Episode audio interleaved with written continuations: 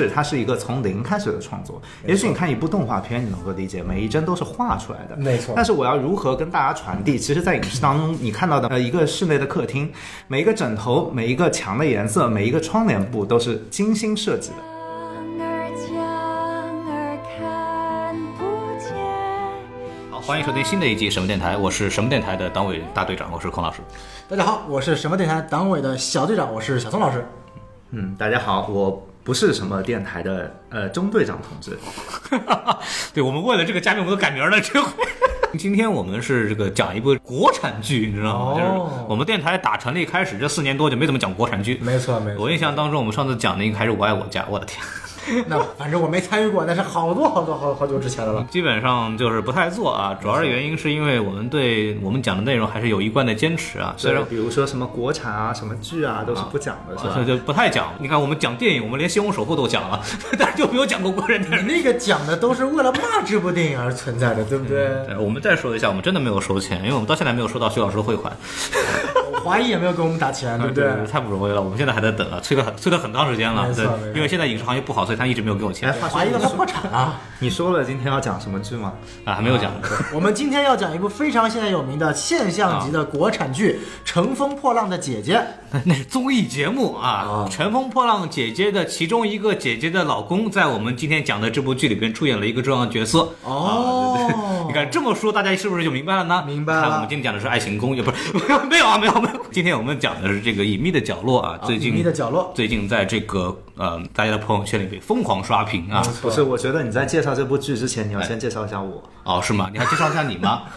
我为什么要介绍这个人呢？哎，孔老师发现特别不想介绍嘉宾，上台表演相声的时候不介绍捧哏。对，啊，我们说回来，说回来，我先走了。啊，不是你不要不要走，就要说到你，就要你要为什么我要那个先说剧再说你呢？没错是因为介绍这样的讲这样的这个剧啊，良心剧，对吧？它里边又提到了一个非常重要的一个东西，叫电影感，对不对没错？电影感这个东西啊，我们两个都不是专业出身的，对吧没错？就没有正经就拍过很多片子。是的我们讲电影感，大家不相信我们，对吧？我们就请一个拍过的人，哎，造过冰箱的人过来讲讲。对对对对，然后我们这次请到了这个钟队长同志啊，大家好，我是造冰箱的中队 又来了，已经迫不及待的想加入了，就。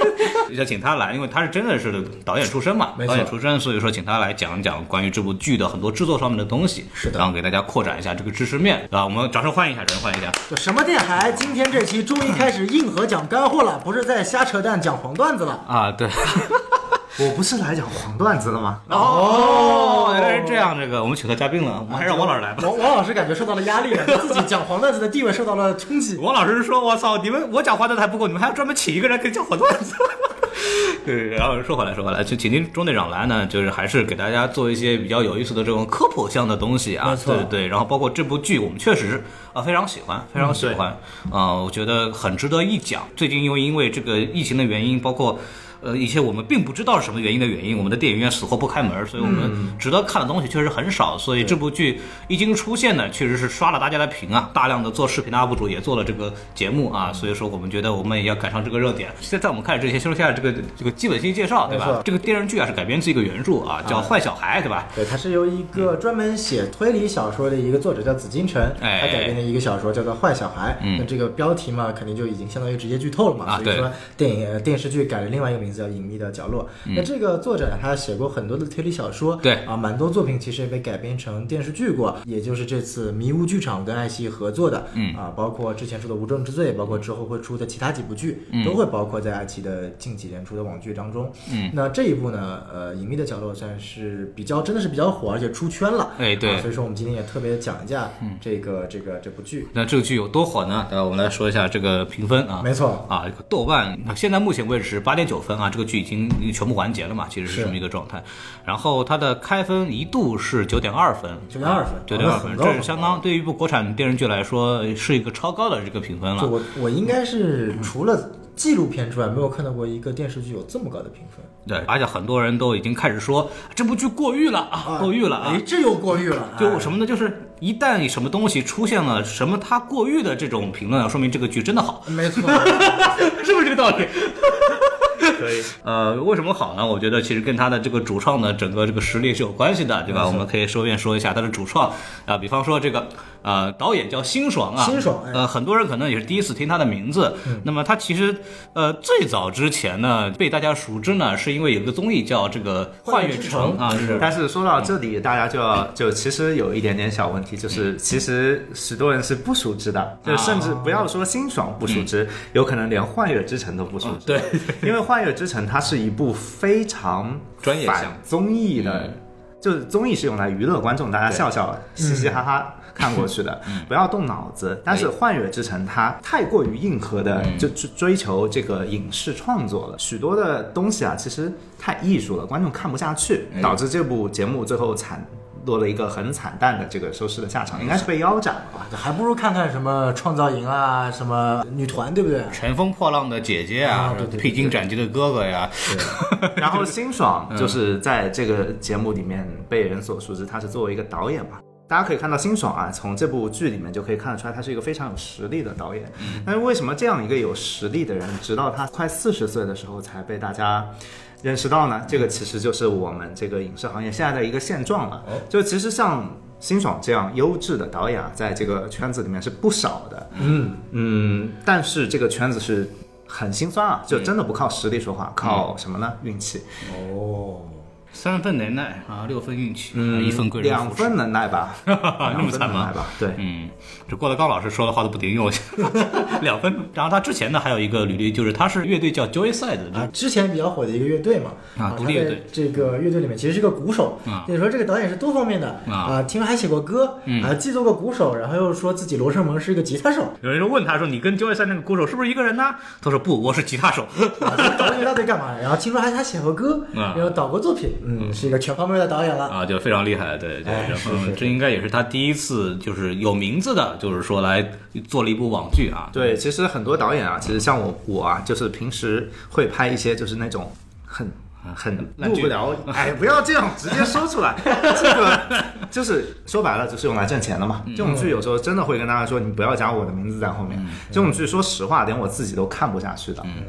恰饭很重要，但是恰要恰饭饭真的。很重要。生活讨对生活，对对，所以说这你可以看到这个导演他作为一个音乐人出身，所以可以看到剧的这个这说不定《爱情公寓》某一集就是他曾经导过的呢。我的天哪！那个人家导演叫韦正好啊，不要瞎搞。然后那个他是音乐出身嘛，所以说可以从他的这个电视剧的幕后的这个配乐啊，看到都是来自于很多独立的音乐人啊，比方什么什么后海大鲨鱼啊，是什么 Anti General 啊，就是这些独立音乐人在这个里边有参与很多的戏份，非非常有意思啊，就非非常有意思。然后往下说这个说演员啊，就刚刚说到这个《乘风破浪姐姐》对吧？有非常著名的一个。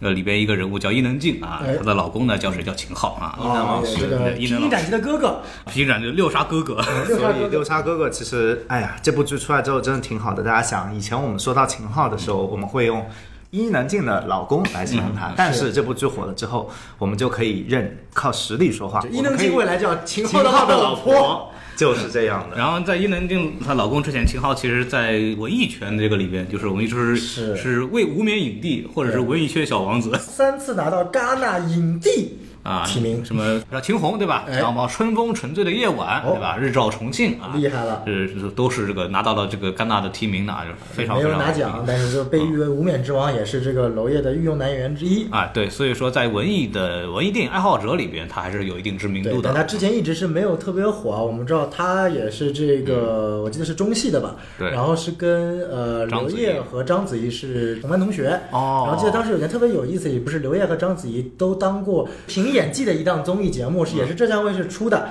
然后当时有个就是秦昊自己讲的说，他接到节目组的。邀请让他过来当演员，呃哎，过来当学员。而导师是章子怡和刘烨，然后秦昊自己就说：“为 我的面子放不下去，最后最后没去了。”他们两个就毕竟还是在商业上还是很成功的，尤其像章子怡已经就是完全处于一个比较商业主流的一个地段了嘛。就是说他们找错伯乐了，比方你看章子怡这个合作的什么导演？张艺谋。张艺谋，啊，那是中国最会拍商业片的导演之一啊。中国最会挑女演员的导演，然后你他合作的什么？娄烨啊，中国最难上线的导演。导致了他们这个发展路线也会不一样嘛。然后，但是秦昊因为这个有了有了孩子之后就开始恰饭了。就我不知道，就是听众里有没有自己做艺术的，这就是艺术道路的艰难。啊就是你自己好好做事情的时候，你会发现是真的不被别人嗯看见的。是的，因为现在大家都是说白了，什么叫文艺电影，什么又叫电视剧。哎，电视剧为什么看的人多，文艺电影为什么看的人少？因嗯为这个是我们对待这两个东西的态度不一样。电视剧的话，大家都是在客厅里面看，嗯客厅里你有可能妈妈在做饭，孩子在写作业。哎如果电视剧要抓到他们的注意力的话，电视剧就要用大开大合的表演。嗯我如果要表现一个观众高兴，我就哈哈哈哈哈哈，就一定要让笑声吸引你过来看。然后你看到他，哎，他的嘴角都咧到耳根子了。啊你看看小但是丑这就是。对，但是看我们这里秦昊，他在本片当中唯一一次露出一个真心的笑容，嗯你们注意是在他小朋友说一起吧。啊，然后他回去了，坐下以后，他塞了一根薯条到嘴里。嗯他通过吃东西、张嘴的这个动作，把这个笑容带出来了。对对但是这两个动作是合在一起的，你仔细看才会发现这个笑容，这是他全篇唯一一次的真心。如果你这个时候在做作业，或者你在做菜，或者你在干点别的事情，你就注意不到这个细节哎，了。钟队长啊，我很多人肯定会说你这是过度解读，哪那么毛病啊？吃薯条就吃薯条，薯条好吃我高兴，哪那么多这个我开心的？习惯了，行，就是过度解读。呃 很多人说你过度解读是吧？我每天我每天都在就被别人说过度解读，然后我也我其实特别难过的一件事情，并不是别人说这句话，而是嗯我真的没有办法解释给大家听，因为。呃，影视创作它其实啊，大家虽然看到人类是视觉动物嘛，所以我们每天都在看看这些环境，我们都习惯了。但是其实大家没有办法理解到，影视它是一个从零开始的创作。也许你看一部动画片，你能够理解每一帧都是画出来的，没错但是我要如何跟大家传递？其实，在影视当中，你看到的每呃一个室内的客厅，每一个枕头、每一个墙的颜色、每一个窗帘布都是精心设计的。哎，没有巧合，全都是你看到的每一个东西都是有人故意要摆在那里边创造出来。没错，就比如说，呃，如何让观众去理解说我们张朱朝阳的这个家里啊，嗯。你看我们墙上刷的是绿色，这个绿色其实台词就有提示，嗯。他父亲回家的时候说啊，这是我跟我妈前年新刷的，那就他们其实是绿色，在我们平时使用的规则里面，它是一种来自于自然的颜色，所以它象征着这种新生的嫩芽的感觉，所以你会发现病房里也被刷上了绿漆，这是一种呃脱离离婚阴影之后的新生的平静。但是在这个平静表面下，你去看这个地面，地面上它用的地砖是一个三色拼接的大理石地砖，它是用呃黑白棕红三种颜色拼起来的。其实你就可以这种破碎拼接感，你就可以看到它其实在暗示他们的一个破碎关系。那每次听到这里的时候呢，有些观众就可能觉得啊，这个是在过度解读，但是在我们设计的时候啊，就是这样的。嗯许多老板啊，就是影视剧的投资老板，他其实到了现场，他就想知道自己的钱花在哪儿了。这个时候，我我跟他说，你看我们这个场场景啊，今天拍这个家，我们大概拍三天，所以我把这个地面全拆了，重新给你铺了一一层这个大理石地板。老板就会震惊，他说：“你们才拍三天，你们就要给这个楼铺一个地板，这个铺地板好几万呢。”但是就是得这样呀就是得用这个三色的破碎来表现一个破碎的感觉，同时我非得用大理石不可，我不能用什么地贴做假的。为什么？石头在光线下反光的质感它是冰冷的，如果我用地贴，它的反光就是塑料感。这就是我们所谓的质感，它其实是光线反射出来的，给我们的这个体验是不一样的。就为了这种感觉，我们就得花这个钱。其实这就是电视剧和嗯所谓的文艺电影的一个制作上的理念差距吧。嗯。哦，原来如此，就就是我们要把一个东西做好，其实有很多这种小的讲究嘛。没错。对，我们从从一个秦昊这个演员扯到这么远，我们再扯回来啊，我们先把这个演员的环节给大家过掉。嗯。啊，然后秦昊之后呢，其实是这个王景春啊，王景春是柏林啊，也也跟秦昊一样，也是欧洲电影节载誉而归的这么一个演员啊。是这个柏林英雄讲地久天长，我们之前也讲过嘛，啊对对对。现场。然后这个演员也特别有意思，之前就出过一个非常有争议性的事件，好。哎，就是在微博上这个抨击漫威电影，哦，鼓掌。鼓掌。这个这个掌声里没有我的掌声啊，就是这个 你在心里默默鼓掌。我已经 这怎么被你这他也不是抨击漫威电影嘛，他其实就是抨击这种现象，就是商业电影打压文艺电影的档期。呃，其实就是说，每一个做影视创作的人，电影电影分为两类，就是什么？其实一个叫院，其实我们叫电影院电影，还有一个叫还有一个叫游乐场电影。嗯，然后游乐场电影就是拍给观众，啊以服务观众为目的的，然后电影院电影是以表达自我为目的的。嗯，这两理念上的区别，就导致了他们最后的对象不一样的，一个是服务自己。游乐场电影这个说法是不是由马丁斯科塞斯不是的，它是很早就存在的，很早就存在，就是叫叫这叫什么？哦，theme park 是主题公园是啊，主题公园电影，主题公园是。对这个事情，其实不只是中国，其实在全世界都面临都都面反而美国更加严对，重所以说王景春他们这一类人啊，他们是演惯了这种自我表达式的电影，所以他会说这个言论很正常。对对。对对。由此可见嘛，就秦昊和王景春这两位所谓影帝级的演员进来这部电视剧，可以就是说啊，这部电视剧的这个成色看上去就非常高。但是我想客观的插个嘴，表达一个个人观点，啊。就是说，我觉得秦昊确实是很厉害，但是王景春他有一个局限性，大家可以看一下王景春演的所有的角色都是王景春自己。啊，对，确实，前几天我看了张图，就是说王景春在很久之前，十八年前演过的一个电影还是电视剧，也有一幕追车的镜头。啊。然后这部电影他不也是要追车追颜良嘛？两个镜头一模一样，王景春的表情也是一模一样的。然后唯一的区别就是原来的王景春还是有挺多挺多头发的，啊。现在王景春变成了孔老师。什么乱七八糟的现在王景春他其表演的时候头上戴的一直是一个假发。啊？对，然后这个他是服化组做的非常好，就导致大家都没有看出来。所以说他他现在头发已经秃了。对，所以说说不定孔老师也是戴了一个头套，就说到这里，弄我头发干什么？我没弄头发，我弄你头上这样戴着的那个帽子。啊啊！弄假发等会儿掉下来，怎么办？前面刚刚我举的这个，尽管它是一个像一个梗啊，但是确实也可以从某种意义上。呃，印证了钟队长说的，可能王景春他是属于一个在自己的一个呃角色定位里面一直在演这种角色，然后演到一个出神入化的境界，但是没有太多的突破这个角色去演其他类型的。嗯，没错，嗯，对，有这么一件事情。好，我们来说下一个演员张颂文啊，呃，简单说一下，这这这个演员其实我自己过去也不了解，看了这部剧才知道他，然后演技确实非常好，演技非常好。之前演过一个电影，有有点这个意思，叫什么呢？叫《细小河的夏天》啊，《细小河的夏天》，它为什么这个东西有意思呢？是因为他当时在那部戏里边呢，有一个演他儿子的演员，这个演员叫荣子山。啊，就他在这部电影中又再次跟荣梓杉演了。是的啊，是的，是，所以说这个点还非常有意思。然后张颂文老师其实自己也是也是一个教表演的老师，所以他的功底确实很扎实。可我们可以从这部剧里面发现有很多很高光的点，我们一会儿再说。这可以举一个例子，就是说，大家可以看到，就是说他演的这个父亲的角色啊，嗯他其实有一个彩蛋说明，他其实是知道了儿子跟这个自己女儿的死是有联系的，有点关系对他儿子是为了是发现了那个录音笔音笔之后还藏回去，然后开始故意说给他听，对，这就逃不掉一个嫌疑了。但是因为女儿已经走了嘛，然后毕竟只剩一个儿子了，对他还是要保护好这个儿子的。但是当他被张老师绑架绑住嘴的时候，其实他不能说话。但是我们从可以有一个，但如果大家仔细去看那个场合，呃，他其实一直以为儿子的有一个秘密是他把他的女儿害死了。嗯，但是。当张老师说儿子的秘密是向他敲诈勒索的时候，他有一个回头看，很吃惊看张老师的一个表情，还专门机位切了一次，切到他的正面。这个时候你看他的表情，其实是有一份惊喜的。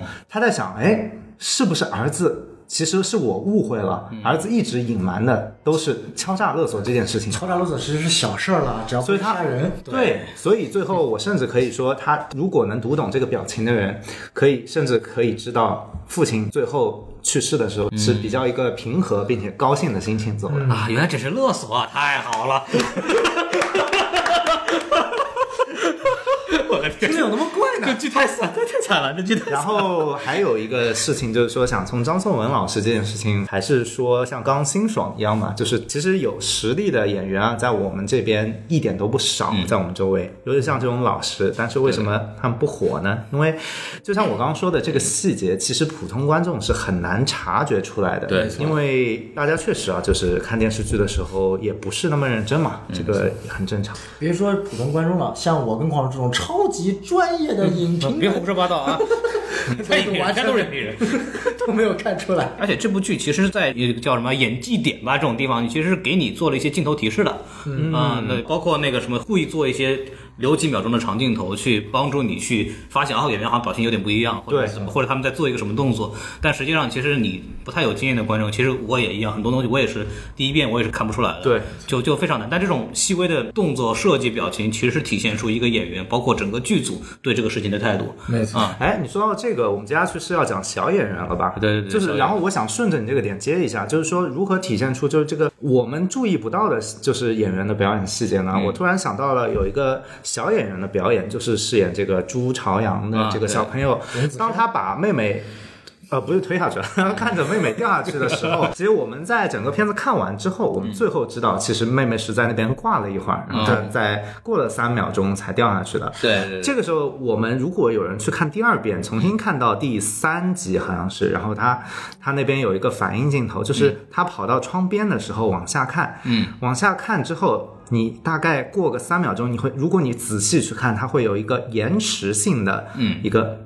眼睛微微的一睁，身体往前很小幅度的一个很淡的前探，嗯，是有一个阶段性的表情的，不是说他一跑到那边就发现妹妹掉下去了，嗯。啊，那这个这个地方呢，可能就是说，也有可能就是说，他为什么延迟性呢？可能他在一个三百楼高的地方，然后他妹妹还在掉垂直落地，对，就一直掉了三秒钟，然后他才最后啪到地上，啊，就是他才，呃，啊，这是不可能的，所以说就是五楼嘛，对，所以说他已经把这个东西淡淡的演出来了。但是小朋友啊，他其实是不具备这个这种思想，就细致到这种程度的表演，一定是有人教他的。对对对一定是别的演员老师教他的。首先你跑过去，哎，你看女孩挂在那边嘛，对，你不要特别的激动，这样的话，等女孩真的掉下去了，你再做出一个层次。嗯但是这个吃惊的。度你又不能做的太过，否则在第三集的时候，观众就已经看出来了，又不能破梗。对所以这种一定是一个成年演员的跟他教他的一个思考。嗯，最后的最后一集里面其实是重复了 同样的镜头，但是他那那次就做的更明显一点，包括打光啊什么东西，包括全部结束之后有一个。日啊啪一下那个声音，三百楼嘛，对，三百楼那个，他其实那个时候是明确的告诉你的是有两者是有关系的，但是第一遍的时候第一遍的时候他是只给你表演出来一遍，然后让你带着这个疑问继续往下走。对，所以小朋友也是演的相当的厉害的，甚至连小朋友的表演都没有看懂。因为现场其实那些老戏骨在的话，他其实是直接教那小朋友演戏的。嗯。对。因为之前非常火的一个花絮就是叫、叫传承嘛，对。啊，就是里边像秦昊啊，像这个王景春啊，包括陈琳老师啊、张颂文，那都是就是都是非常非常好的演员，然后他们会手把手的去教跟他对戏的演员应该去怎么做反应。里面有一个一个片，里面有一个段落就是那个是剧本叫颜良说你要你要打电话。然后那个王景春就骂他说：“说你怎么能马上打呢？说我们演员是演结果，但是结果之前不叫骂他，叫好好的教诲。不，现场那个时候就是是也比较严厉的嘛，就跟他说，是我们是演结果，但是剧本上告诉你打电话你不能马上打，你要有一个心理的反应过程，要判断以后，然后你把他打起这个电话。确实是这样的。那么老演员带小演员嘛，但是我觉得王景春老师的这个，我是不不这么使用这种方法的，因为其实你跟一个孩子去说什么结果过程，这个孩子是听不懂的。像我人家也是也是个十五岁小朋友了，应该还可以啊。呃，就是十一岁，但是因为表演的时候啊，15岁就啊小朋友还是小朋友，就是其实对演员来说，演员分两种表演技巧，对一种是纯粹的用技巧型的表演，一种叫做沉浸式表演。大家可能比较理解沉浸式，就是所有的小朋友却只能用沉浸式，就是说我现在感受到害怕，我就要真的害怕，因为我在演这个角色，我要相信我演的这场戏。对但是什么叫技巧呢？就是哎，我现在演的这场戏，但是我。比如说啊，王阿那个王瑶阿姨，对。我我叫她阿姨太失礼了。那 反正王瑶王瑶阿姨姐姐王瑶的王瑶姐姐，她在那个失去女儿的时候痛心疾首的那个哭泣，暴风式的哭泣啊，她其实我们看到的是一个母亲为了女儿而哭，但是可能演员自己他是想着哎呀，自己昨天老娘分手了。啊。对一个女朋友想着负心的前任，嗯，所以哭了。那他是可以借用其他的经历来补充自己的这个表只要演的。只要自己能哭出来，不管用自己用什么理由都可以。嗯，对，当然这是一个例子啊，对 就是小朋友是不具备这些经历的，小朋友只能沉浸，所以你必须让小朋小朋友这样去体验。因为嗯，现场的时候其实有花絮拍到他们在演哭戏之前，先要拿耳机听一段什么东西，对就让听一段伤感的音乐啊，或者什么东西，让自己带入到那个角色里面去。没错，然后我看那个花絮，颜良那个角色，他就说，就颜良不是有一段是一边哭一边吃梨的戏嘛，然后他说的那一段就是说他是一条过的那一个，导演很满意，但他自己不满意，就是因为他不是真哭，他是拿那个催泪棒让他哭出来的。好，说到这个催泪棒，我觉得可以说一下了。在我们国内，大多数大概有八十五左右的片子都是使用催泪棒的。啊，就是催泪棒到底是个什么东西呢？催泪棒就是一种，氨气吗？不是，就是就是你到眼睛会酸疼啊然后就哭了。那有一些演员啊，还有一部分是因为，就我刚刚说百分之八十五，剩下还有百分之十五，百分之十是因为演员眼睛大。嗯，演员只要把眼睛正圆了，他就能哭。啊，这个可能大家都不知道，但是这个是确实现场有很多大眼睛演员都是这样的。嗯，你这现在试试我我们都不行，我们三个六只小眼睛，对你做不出来我。大概知道，就是他睁大了之后，他那个地方会干燥，然后剩下百分之五才是靠演技。对，嗯，剩下百分之五当中，大概只有百分之三呃百分之四都是用像我前面说的技巧去哭，嗯，还有百分之一才是沉浸式的。大家可能很离谱，但是这是真的。对，中国有什么特别沉浸式的演员吗？张国荣啊，他标准的沉浸他，沉浸的有点太厉害了。就是极端嘛，沉浸极端是极端的沉浸式。对对，这是个很悲伤的事情，不要笑。其实怎么说呢，也不是特别悲伤嘛，因为我觉得对于一个演员来说，这是一种至高无上的荣誉。嗯，这个事情就哎，反正我们今天不说张老师的事情，就就此不提了，我们说说东升老师的事情。啊，同样东升老师，同样是张老师，对对对，这个张老师就啊，对，然后我们就可以往下再说一下，还有一个小演员叫叫王圣迪，对吧？嗯，就演那个小姑娘，那个好像那个小女孩一看就是很有戏的一个小女孩。对，非常有灵性啊。对对对，而且人家以前是演过大片的啊，哦，什么大片？什么小猪佩奇过大年，哦，就是那个我个说让你看过一样，诈骗片是吧？对对对对这，贺岁贺岁是片，拖家带口诈骗片，就第一部诈骗片是《爱情公寓》嘛，这是第二部诈骗片。反正很有意思。然后他还演过另外一个电影叫《刺杀小说家》，是陆阳导演执导的，就修春刀那个导演。哦，我看过预告。对，但但是呢，这个片子就没有上映啊。本来是去年，后来又拖拖到今年就没法上了。反正就是这个演员，他最小八岁，嗯，在拍的时候，八岁一般是小孩子的一个分水岭，就是八岁以下的小朋友非常的难沟通。入了这行以后，我基本上对小朋友有一种抵天生的厌恶。触情绪，就是比较怕几样东西，一个是大型犬，一个就是小朋友。他们就很多人说片场最难管的就一个是宠物，一个是小朋友。宠物当中，大型犬尤其麻烦。以后你要拍狗，问我找百分之一百一点问题没有。我们有驯驯兽师，哦，你们那个贵，我们便宜。也挺便宜的。完了完了！断人财路，天有绝人之路。断人财路，断人财路。呃不过确实，那个钟队长说的特别有道理，因为呃，我尽管那个我不自己不是导演，但以前就是在大学时期给一个学姐做制片，然后她的毕业作品，我们有个小孩儿，尤其在美国嘛，比国内还烦，又是要监护人，又是一天只能拍几个小时就要停下来，为了他，他晚上不能拍，为了他，我们得夜戏白天拍打光，白天夜戏打光，结果呢，到了白天他要拍戏了，结果这厮发烧了。啊你看看，那发烧嘛，这个也不能怪小朋友。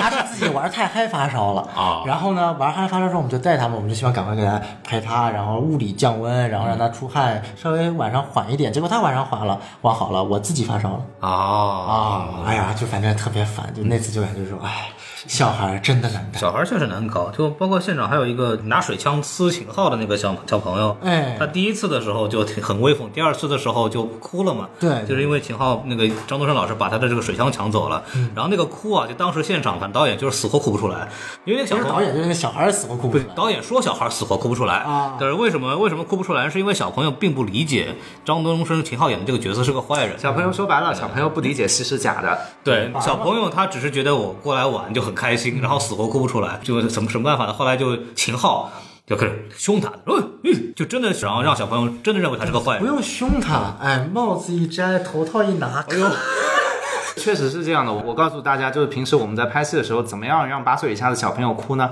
小朋友的监护人一般都在旁边，然后妈妈只要告诉他，今天晚上你回去还要做作业啊，嗯，小朋友就哭了。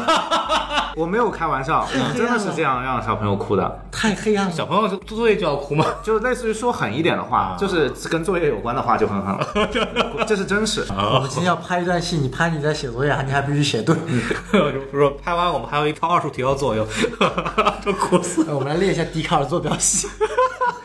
呃，对，反正反正这个小朋友确实难搞了，对，没错确实难搞。然后还有个小朋友给大家稍微说一下，史庞元，史庞元这个就演那个颜良的的这么一个演员，然后这个演员就是进组非常的坎坷啊、一开始本来并不打算要他，啊，没有要他之后呢，嗯为什么他会进组呢？是因为他们当时要调机器啊，要测光，然后需要有一个人站那儿，那个还有光替，这要有个光替在那看打光嘛，然后他当时做光是要把它扮上呢，就给他化妆，嗯，结果这个有一个非常著名的人叫田壮壮，不是同名导演啊，啊，就是那也叫田壮壮啊，也叫田壮壮，给他给他那个做了造型之后，然后继续一拍，发现哎，这个就是我们想要的这个人。对，啊其实这就侧面说明了一件事情，就是说你再专业的导演啊、casting 的团队啊，演员如果不去把扮相做上，不去把灯打出来的话，你到头来还是没有视觉呈现，你还是跟自己的脑补的画面连不到一块儿去的。许多时候电影就是这样的，它也充分从另一个侧面说说了，就是说，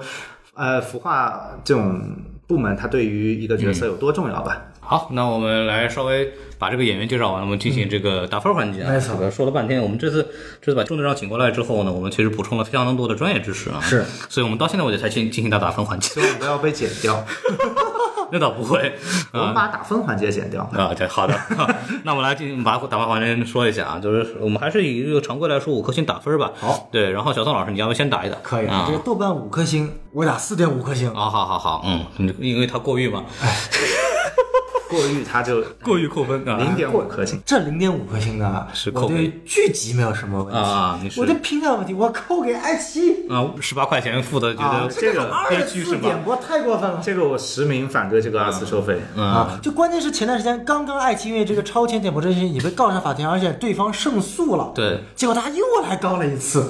这个东西，其实我有发言权的。为什么我有发言权呢？是我的工作经历有关系，因为我知道视频平台有多亏，这是真的，对，是是有多尤亏有一些不收广告费的平台，对对，我已经说的太亏了。是真的，太贵是真的。但是这种就算不收广告的平台，也没有做出来这种莫名其妙的。就是他收了广告费，他也很亏啊。这个东西我们可以以后再找机会跟大家普及，但是今天就省时间，就不说这个事儿了。但是不影响我们实名反对这个二次收费。不能因为你资本家出现了问题，就要去剥削消费者，对不对？对，片子归片子，平台归平台，也不是剥削吧，只不过就是它 VIP 这个东西的设计，它其实有点违反了用户协议的。他其实有点违反广告。但是这个东西我们就不细讲啊，不细讲了。所以我们为什么目前为止到现在才做这个剧呢？是因为我要等到它免费了之后才看。啊，呃，对，因为我是星期六昨天才看完的，那个时候已经那个大结局已经可以免费看了啊，开个玩笑。好歹也是《爱情公寓五》，花过二十五块钱超前点播的。你有病吧？这是我人生中第一次付费。啊，那挺好的。身为一个就影视从业者，就是有一切盗版下载软件，呃，就是网站的地址，都会这么做。这是真的是我人生中第一次，而且我付的心甘情愿。这次嗯，，对对。然后钟队长要打分吗？呃，满分五颗星，我打五颗半。嗯，好。就是多了，正好把我那半颗星给补回来了，是吧？行行行。为什么会说这样说呢？就是说，如果你让我站在一个客观的角度上，嗯，你是站不到的。呃，虽然 我可以站，但是我可能会说话就大家就觉得会很难听。为什么？很简单，就是我不会给这部剧那么高的评价。嗯，我平时评价的都是什么电影？就类似于韩国《寄生虫》《中国霸王别姬》啊，世界一流顶尖的电影。中国演艺圈。呃呃，逐梦演艺圈，对我到现在都没有勇气打开。反正就是说，这是客观，就是我的要求是非常高的。我希望我们中国有一天也能拍出不逊色于《绝命毒师》这种水准的片子。对，所以我是这样来比的。但是我为什么打出一部超额的分数，是因为也是因为打分这个事情本身就是一个主观行为。对，呃，我觉得有这样一部国产剧出来了，它实在跟其他洗钱的电视剧差太远了。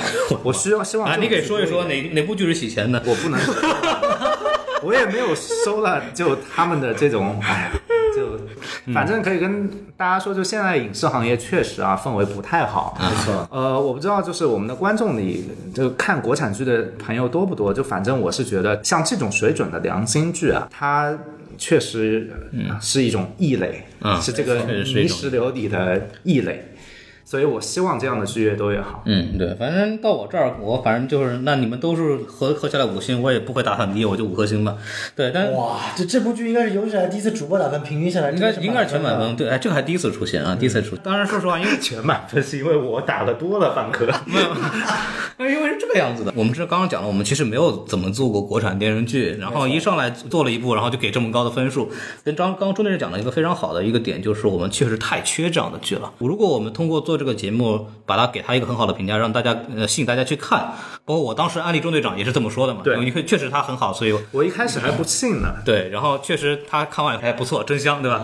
我们也希望把这部剧给安利给大家，真的是很值得大家花时间去看。甚至，那虽然说我们不赞同这种在家收费的这种商业行为，但实际上你说这个剧值不值得我花钱去看？我想说一个这件事情，哎就是我身为一个影视作者啊，我跟平台是没有关系的。对我如果拍出一部好的片子，我良心拍出来一部片子，你付不付我钱根本不重要。啊，就是说我如果是这部片子的作者，我情愿你去下盗版看。嗯，很简单的一个道理，就是观众给不给我钱根本不重要。你看完了这整部片子，你付出的生命和时间，已经是我对我作品最大的尊重。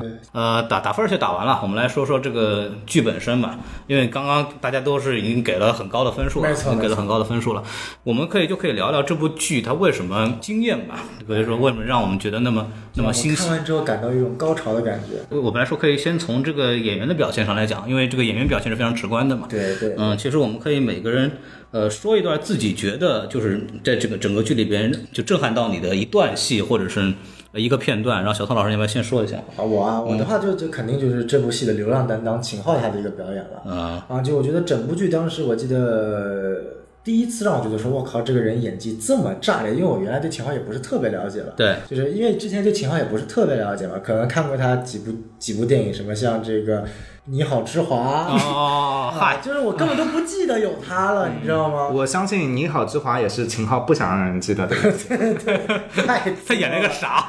太作了的片，这部电影因为它有历史问题，我们就不说这个日本导演的故事了。今天，哦反正我们还是说，本身秦昊确实是一个不错，但是不被大众关注的。对，我觉得之前刚刚我们也聊过，他有很多很很很莫名其妙的这个经历。我前面说的，包括他跟那因为呃，我我我看这个剧的时候，第一次感受到情况说，哇，这个表演真炸裂，就是在那个电梯的那个片段，因为不是他电梯有两次遇到了一个小孩嘛，啊对第一次小孩就是呲他一脸水，嗯然后呃不一裤子水，他也没什么反应。第二次他的那个那个表情的那个，就是他把那种呃。他那个表情的微表情特别好，嗯他既其实带着这种怨恨、愤恨，但是又表现的比较冷静，因为那种感觉，我觉得就是说，本身他作为一个杀人犯，他是非常忌讳，就是说别人说这拿枪指着你的，然后那小孩又又你妈拿枪指着他，然后说我是警察我是警察，这个镜头就是说，我是警察。这个小孩啊，他其实这个情节，如果你回头看第二遍再看到这里的话，你会从结尾警察。拿枪指着他说不许动，然后这边接过来，因为你会发现警察的衣服的颜色和这个小孩的衣服颜色，它的设计上都是一样的。对有些观众可能就会说这里啊我在过度解读，但是其实就是我们平时拍戏每个群演的衣服颜色都是会有要求的。嗯，都是对这个小朋友第二次说我是警察的时候，他就穿了一件蓝色短袖哦啊，对对对，这个确实我还没有发现到。你说孔老师今天为什么要穿蓝色衣服？啊。我是警察，我刚是不是说太多了？我其实我是个好人，谁知道 什么乱七八糟？哎警察不是好人吗？啊，你在说什么？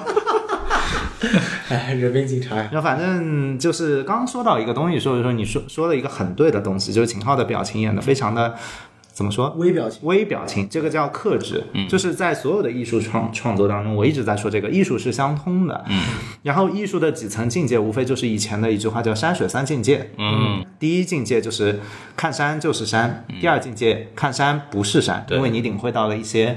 山之外的想象，但是第三境界叫做看山还是山。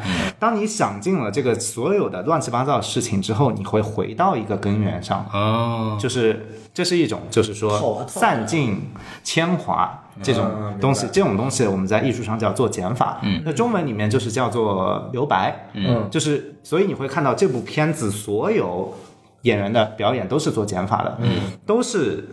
冷的一张脸，比如呃，我们现在说到演员的演技，我们跟呃，我想举两个例子，就是母亲艳红这个角色，她其实有一幕就是当王瑶去发脾气殴打小朋友的时候。他艳红去水产厂讨公道嘛，然后跟他父亲说：“你要是再这样，我就跟他拼命。”嗯，他不是说你要是再这样，我就跟他拼命了。他不是这样说的，他突就是然感觉到我 get 到了某些国产剧就是这样说话的。呃，甚至大多数琼瑶剧这样说。他只是说，我就跟他拼命，嗯，就这样。他所有的语气语语调都是下沉的，嗯，这个其实是非常少见的在电视剧里，对。因为只要一个人的东西做减法了，意思也就是说，我的这个东西就交给观众来想象填补了，嗯，这是需要观众配合的一种操作，没错，所以说做减法是非常高级的，甚至所有里面的小朋友全部在做减法，嗯，我印象最深的就周春红，就是那个就妈妈，刚刚才讲的这个周春红这个角色，其实她演的是个母亲嘛，然后这个母亲其实跟呃正常的母亲不一样，她是有一个极强的控制欲的啊，他相当强。相当强的控制欲。比方最经典的那个片段就是就是让那个他的儿子我有喝牛奶这心理个事儿。阴影的牛奶片段，关于这一段，我觉得我稍微有一点点发言权，因为我自己是单亲家庭嘛，啊我也是跟妈妈长大的，对但现实当中我遇到过没有？遇到过类似的，但是我可以跟大家说，这个东西其实我们还有一种说法叫做更年期。啊，他们每每个女人其实都会遇到，只不过因为你是单亲家庭的时候，社会会给你套上另外一个壳子。我告诉大家这样一件事情，就是说我其实从我出生一岁之后，我父母就离异了。我到底是什么时候开始意识到单亲家庭给我造成了影响的呢？是大概在我小学毕业之后，我开始明白老师和其他家长的嗯意思和眼色的时候，我才。给我造成了影响，也就是说，本身我其实我母亲或者我外公把我养大的过程中，我其实真的没有觉得需要父亲的啊地方，我其实是过得很充实的。但是自从我开始懂事，周围的老师就会说：“哎呀，啊，反而不是因为他们对我不好，反而是因为好好的过分了。每次哎呀，这小朋友好可怜啊，怎么样？你要多跟他玩。那老师说：“哎呀，你这个父亲妈妈好忙啊，你要多关心一下他。嗯，这种时候我就觉得我被特殊对待了。明白。这个时候我才体明白别人的眼里，哦，原来这个会有这个影响。所以我希望就是说。就这个片子当中喝牛奶那个情节啊，就不用特别的去往单亲上面靠，在我的理解里就是更年期，更年期啊，也是对，就是这样的。对对对对对，它为什么会有牛奶的这个点是跟当时发生的一个事件有关的？我也可以说一下，确实一个单身母亲，她也是一个女人，在呃春红的表演这个角色的表演当中，有一个很细节的地方，就是她大家可能注意不到，她每次在约会照镜子之前，她撩一下头发，对。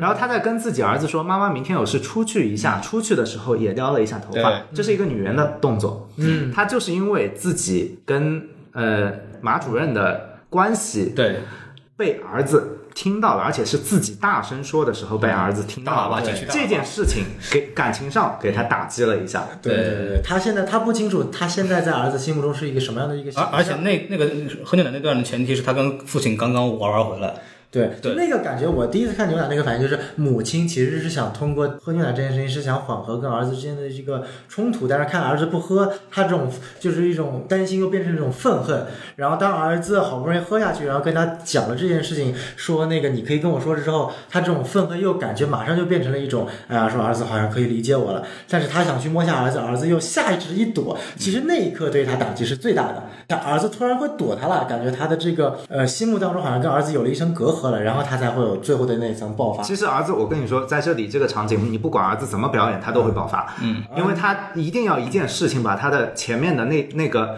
呃，情绪给引导出来，所以你儿子不管怎么做，嗯，都会爆发。就联想到我们就是说，可能就是你总归会要接受父母的那一次那那种爆发，所以说那个场景确实是把两个人之间的这种，尤其是母亲的这种张力体现的非常而且那个时候其实是他感觉他失去控制了，就感觉他失去了对儿子的掌控。对，这个话那个很很重要。那个他很重要其实是想通过灌牛奶你给我乖乖喝掉这个过程，对找回自己的那作为母种自信，亲的，对，就是控制的权威感。嗯，其实周春红这个角色，陈琳这个演员，其实还有一个片段让我印印象蛮深的，这个也是他自己去分享过的一个点，就是当他带着呃朱朝阳来警察局去所谓看看他的这个父亲，因为刚刚那个是朱金刚死的时候，王瑶阿姨嘛在那边坐着，然后周春红这个这个角色当时做了一件什么事情？递纸巾，但他因为当时王瑶是坐在那儿的。说错了啊，那他应该是要站着的。对，然后他他是站着我，们这个是正常操作，就是说我们的演员的身位，它代表了一个强弱势的关系，或者叫心态吧。就是当你是蹲着的时候，就像我前面说的，我跟小朋友沟通，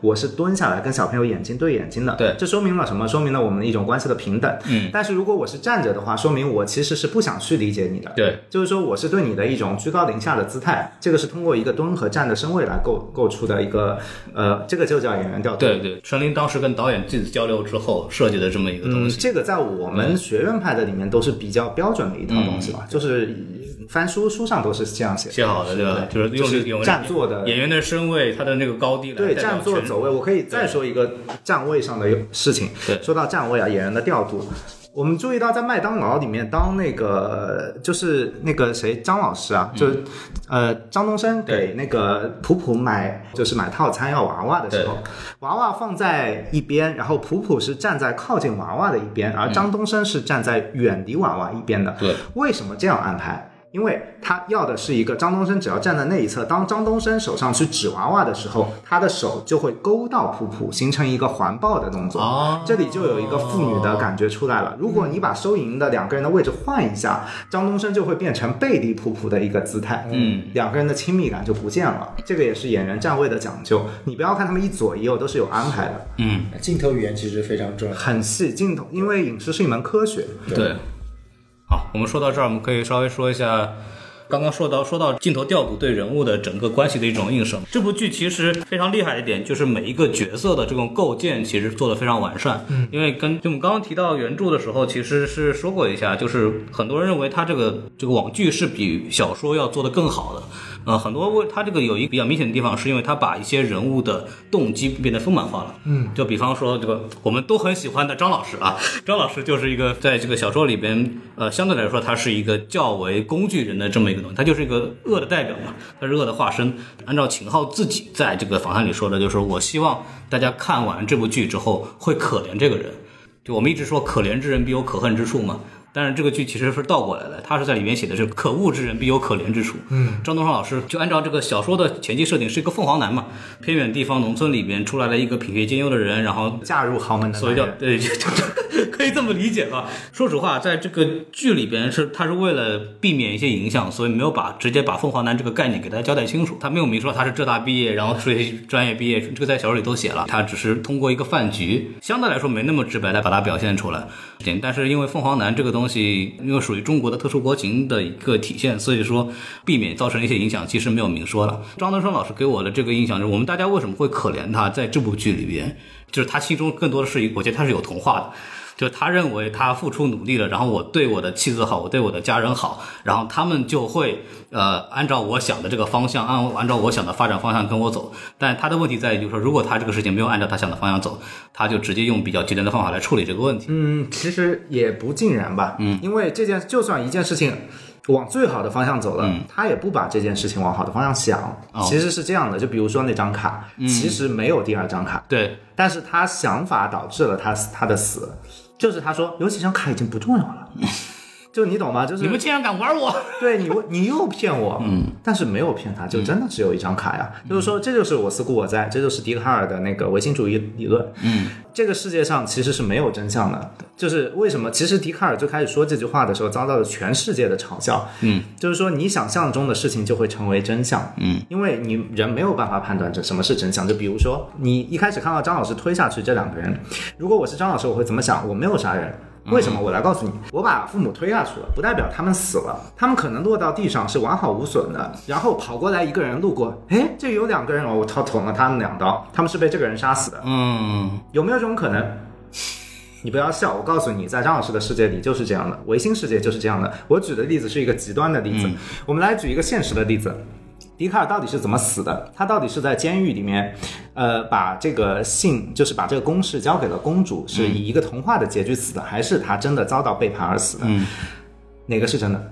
嗯，哪个都不是真的。没有办法考究，哪个都是真的，也有可能，对吧？嗯，你没有见过，没有人见过，哪怕记录这段文字的人，嗯，他也未必说的就是真的。对，因为实际上这个事情我可以再稍微插一句啊，因为我之前我后来看了果壳的一篇文章，他们专专门做了个考究，就到底这个笛卡尔怎么死的呢？啊，这个是这样子的，就是公主是有这个公主的，嗯，因为但是这个公主她那个时候已经年纪比较大了，她已经是女王了，就是理论上他们两个是没有爱情关系的。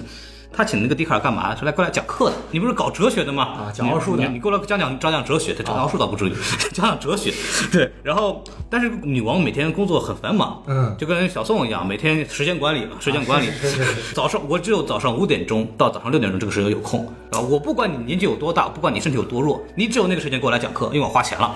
这么经过这么几轮折腾啊，这个笛卡尔他自己就生病死了，但是，讲了这么一个故事。但是你说这套东西的人，他是依据自己的唯物世界观，就是说他相信有一套东西存在，他才去考究的。嗯，这就其实跟我想说的，包括说这个片子想说的东西偏离掉了。嗯我说的是唯心的，对唯心的是什么意思？说到底就是怀疑一切，嗯，怀疑一切可能性，一切都可以，一切都不可以。这个时候你就会破罐子破摔，对，你会去相信自己的答案。嗯，就像一开始，其实整个片子的最开始，两个人相遇，就是张朝阳，呃，朱朝阳和张东升的相遇，他们是在一个书店里。当他们看到一道题的时候，朱朝阳怎么都算不对，嗯，然后他是相信那个答案是对的，他相信有一套客观的唯物的这种思维在。但是这个时候，张东升就鼓励他说：“你没有错，是答案错了。”答案错了，对，答案错了，就是说客观是不存在，不存在一套真理的，就是你只要去相信自己。其实，在一开始这个场合就已经在告诉观众，这部片子讲的就是笛卡尔了。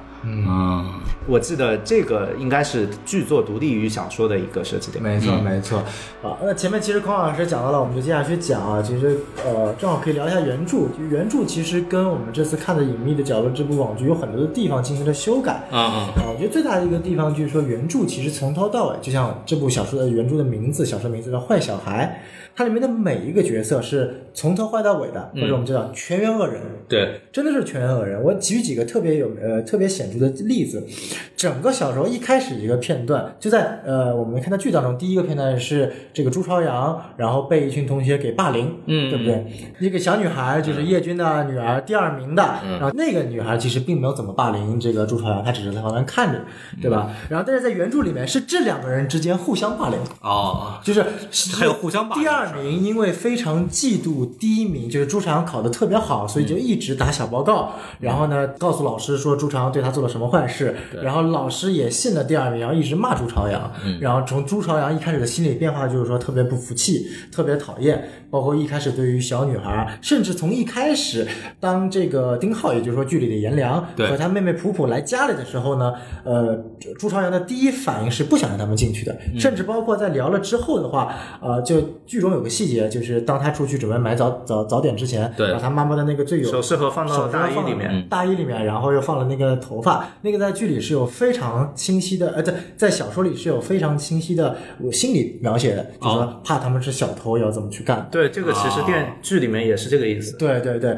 但是就是剧里面其实是到最后朱朝阳黑化那个阶段的时候，才跟那个当时颜良说了一句说，我最后悔的一件事情其实是让你们俩进了我们这个家门，对对吧？这句话其实是在最后一集才有这个张力的。就说实话，我第一遍看的时候，我真的没有听看懂他为什么要弄那个钱包的事情。呃对，然后，然后但在小说里面，他是从一开始就就心里上就告诉读者说，哎呀，我就信不过这两个人，来了那么久了，我就我就觉得你们俩有问题，最好就赶快走吧。嗯啊，然后但是最最最变化最大，其实少年宫这段，啊，少年宫这段，我们在剧里看到了什么？就是普普为了帮朱朝阳伸张正义，然后去堵截小晶晶，然后正好被朱朝阳看到，才酿下了一系列的失误。尽管我们最后看到说是朱朝阳没有救晶晶，嗯，但是这整件事情本身并不是朱朝阳说有意想要去杀他，对，但是在小说里面是相当的黑暗的。嗯，我大概知道。对，就是朱朝阳本身就非常非常的讨厌朱晶晶，而且是因为他妈妈的缘故，他妈妈一直叫王瑶和朱晶晶就是大婊子和小婊子，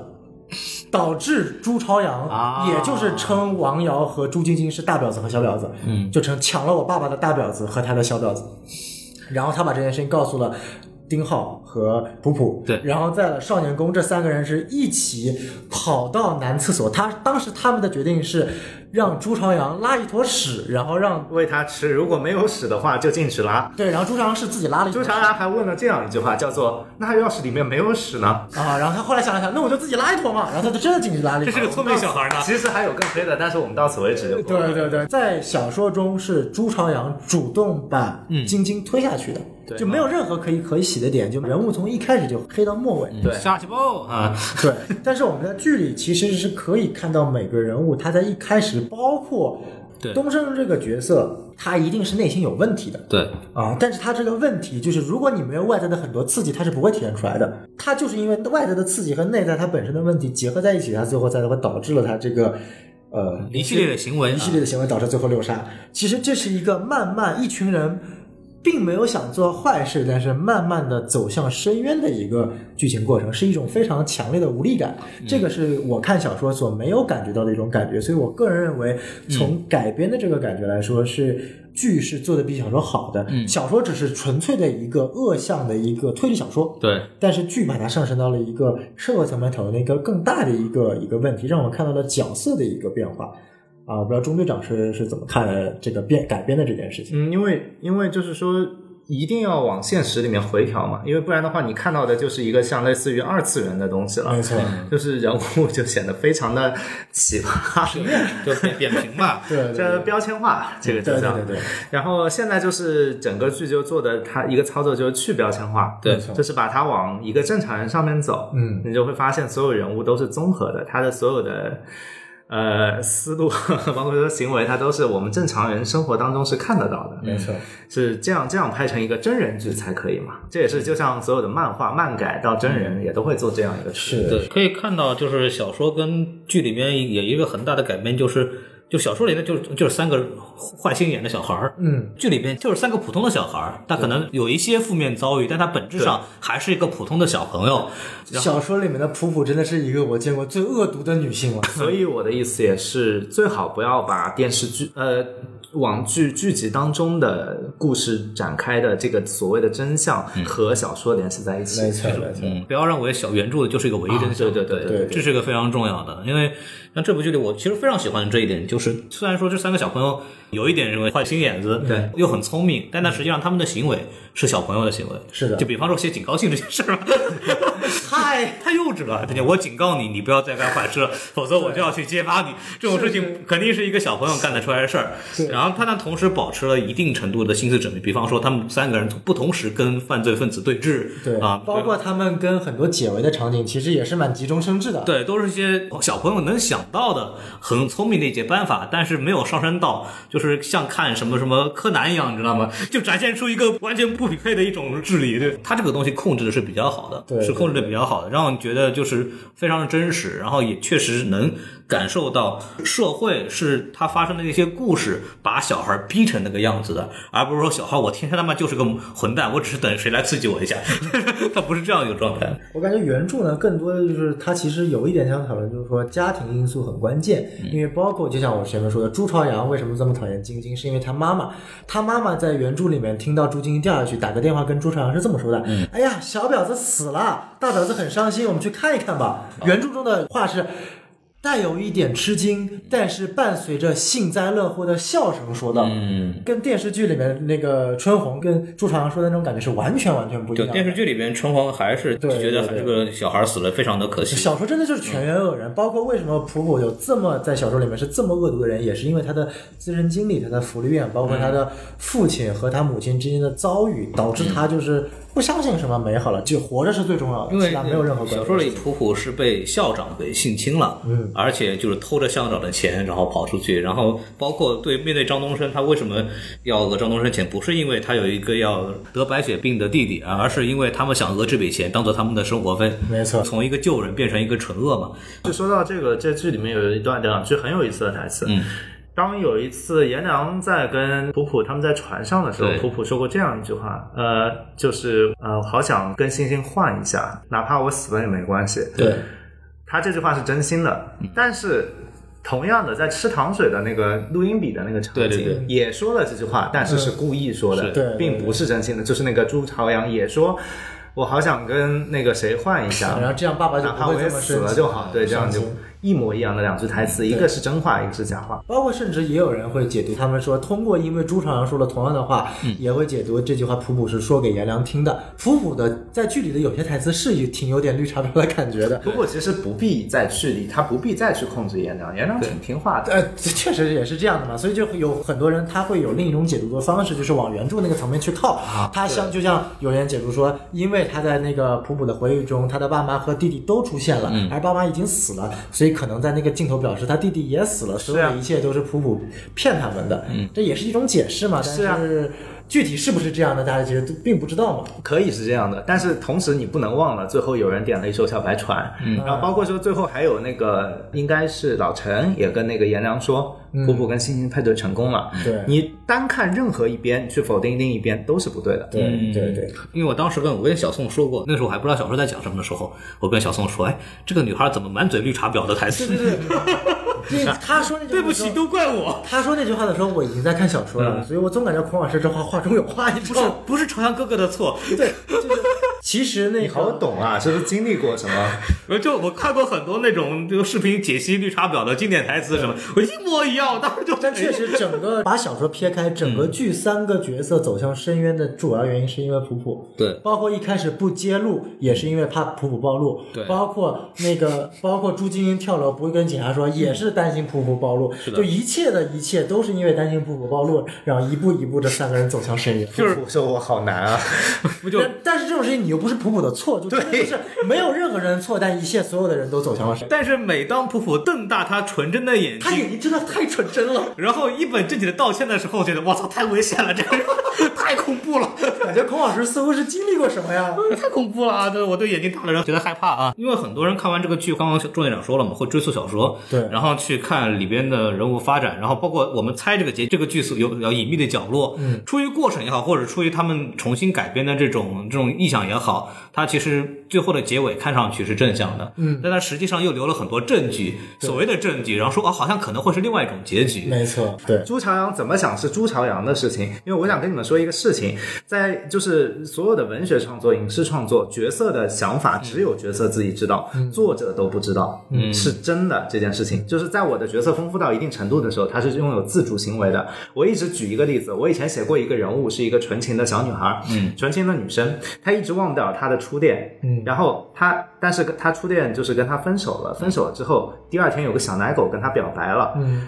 这个时候，我想为了体现她的纯情，他要他一直记得他初恋，他再也不会接受任何人了。但是在我落笔的时候，突然我脑袋里有一个声音告诉我，我一定会接受这个男孩，因为我知道喜欢一个人的感觉，我不会去拒绝别人、伤害别人的这这份心，所以他就接受了这个人。嗯这件事情跟我一开始想要的设定完全不一样。嗯然后他在接受一个人之后，我就很好奇他会不会接受别的人。我身为一个作者，我可以做的事情就是让他遇到一个又一个的人。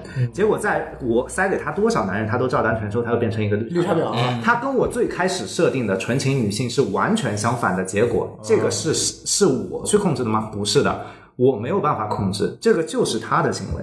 这就是我为什么说千万不要这真的是一种非常违心的说法。这因为为什么我要强调这个？因为其实是其他作品就算了，这部作品的电视剧的这个所谓的笛卡尔，大家一定要注意，他是在表达什么，嗯，就是这个观点。这个剧其实在用一些技巧的在做这种两面性的这种解读嘛，对，呃，最后的结果当然是很好的啊，他那个什么终于被警察救了回来这样子。但是我们仔细一想，跟这个案情有关系的，可能去让这个案情翻过来的所有人都已经死了。后面的这个结果对朱朝阳来说非常有利。这个剧的叙事方式非常的巧妙，它表面上呈现了一个结局，暗地里又有一个结局，然后都是可以说得通的。对，但是它暗地里那个结局你需要去思考，又不会。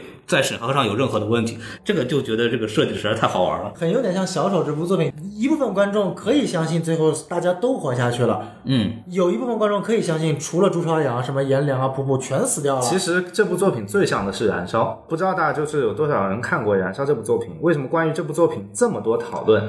就是因为《燃烧》呈现的，就比如说男主角他去女主角家里，在这么小的一个家里，他就是没有见到这只女主角所谓他养着的猫，也从来没见过。但是他见到猫屎。有猫的大便，你也不能否定有这只猫。嗯，那么到最后，他在那个 Ben 的家里面，他看到了一只猫，叫了他一声“头一拉”，然后这只猫跑过来了。那这个跑过来，你这可以解释说，如果你相信有猫的存在，你就会解释说，哦，这个猫是听到了名字跑过来的。嗯如果你相信没有猫的存在，就是巧合跑过来了。嗯，那么其实两种都说的对，但是主人公没有任何的证据证明哪一种是对的。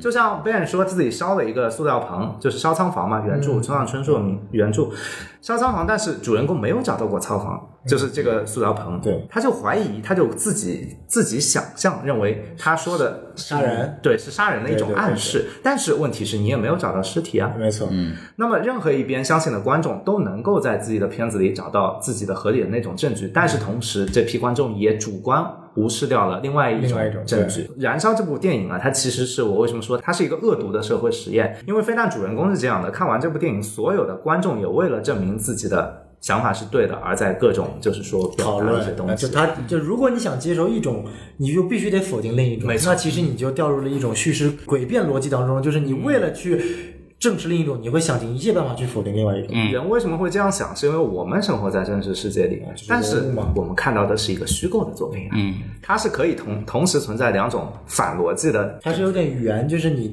小小说或者这种影视作品的一个核心的根源就在于说你它没有所谓决定性的事件，一切是由于读者的变化而变化的。嗯啊，有点类似于你像《盗梦空间》最后你说它到底是不是活在现实世界？嗯你可以自己解释，你可以选择说，我最后听到了陀螺就是停掉了，那就是在现实世界。有人就说我他妈就是没有听到，我觉得这就是梦梦幻世界。到现在都有各种的 UP 主在解读这到底是什么样，然后找出来一些细节，说这个管家才是真实的细节，手表才是真实的细节。嗯对，这个其实就是一个。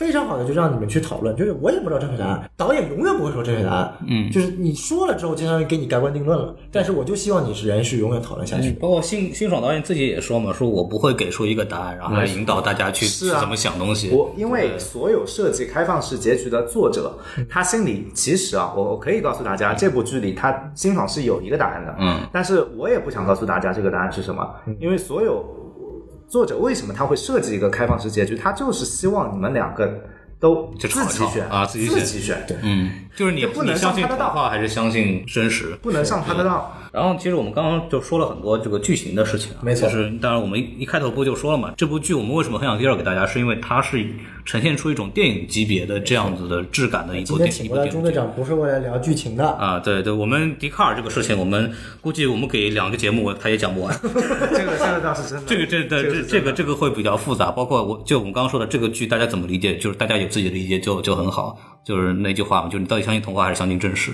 啊？这是自己的事情。我们其实讲一讲这种相对来说比较确定的东西啊。好，这个我可确定了，对对我就讲这个电影感。对对前面孔老师说到一句，这个剧拍出了一种电影的感觉，这句话其实是大多数观众对他的一种褒义。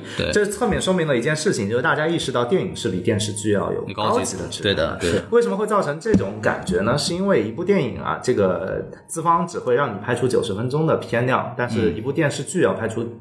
九百分钟、嗯。一千分钟，但是这个不是最关键的，最关键的区别在于观影环境不一样。也就是说，电影院你已经先付了钱了，嗯他把你关在这个黑咕隆咚的地方，你就只能基本上就是看电影了，嗯，又或者干点别的事情啊，啊就是男女之间啊，黑咕隆咚啊，就是。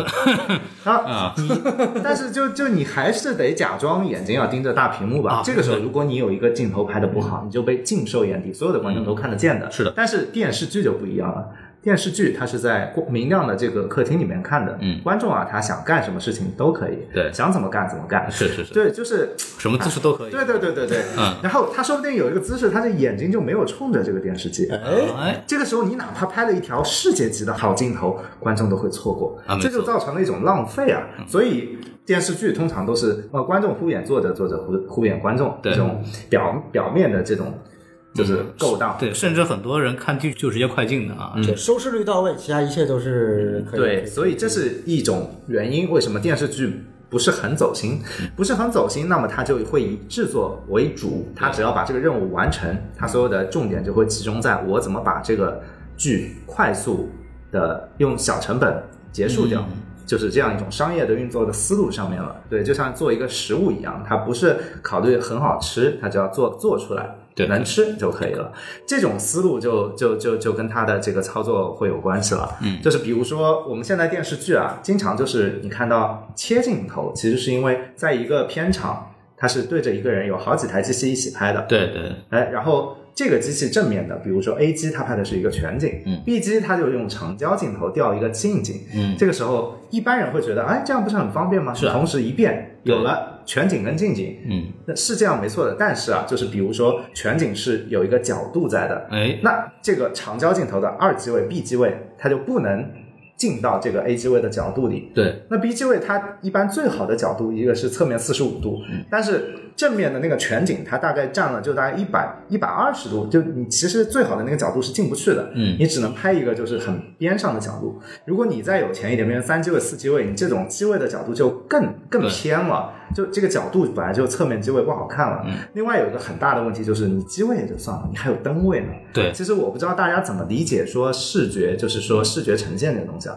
在我工作到现在的经验里面，其实一台机器好不好，就你用的是不是 IMAX 摄影机，用的是不是胶片，根本不重要。嗯，就是你其实用手机拍，你用比如说我们那个时候数字就五 D，对佳能五 D 拍它第一代的那个单反单反摄影机，然后还是你用我们现在说阿莱瑞的，对就我们平时常用的这种机器不重要，重要的是什么？是灯光。嗯灯光其次，下面是镜头，这两个东西才是重要的。对，那你那些机位一包，你灯落在哪儿呢？灯也是有架子，有很大的一个体积的。嗯你正面一台机位的话，背面就不能架灯了，就是角色的背面就不能架灯了。你侧你左边一台机位，那就说明角色的右边又不能架灯了。嗯，这样多机位就导致了一个灯位它没有位置布，嗯，然后这样的话，你灯打出来的感觉不好，你的画面就是不好的，因为我刚前面说的灯是一个先决条件，就画面好不好全看光线。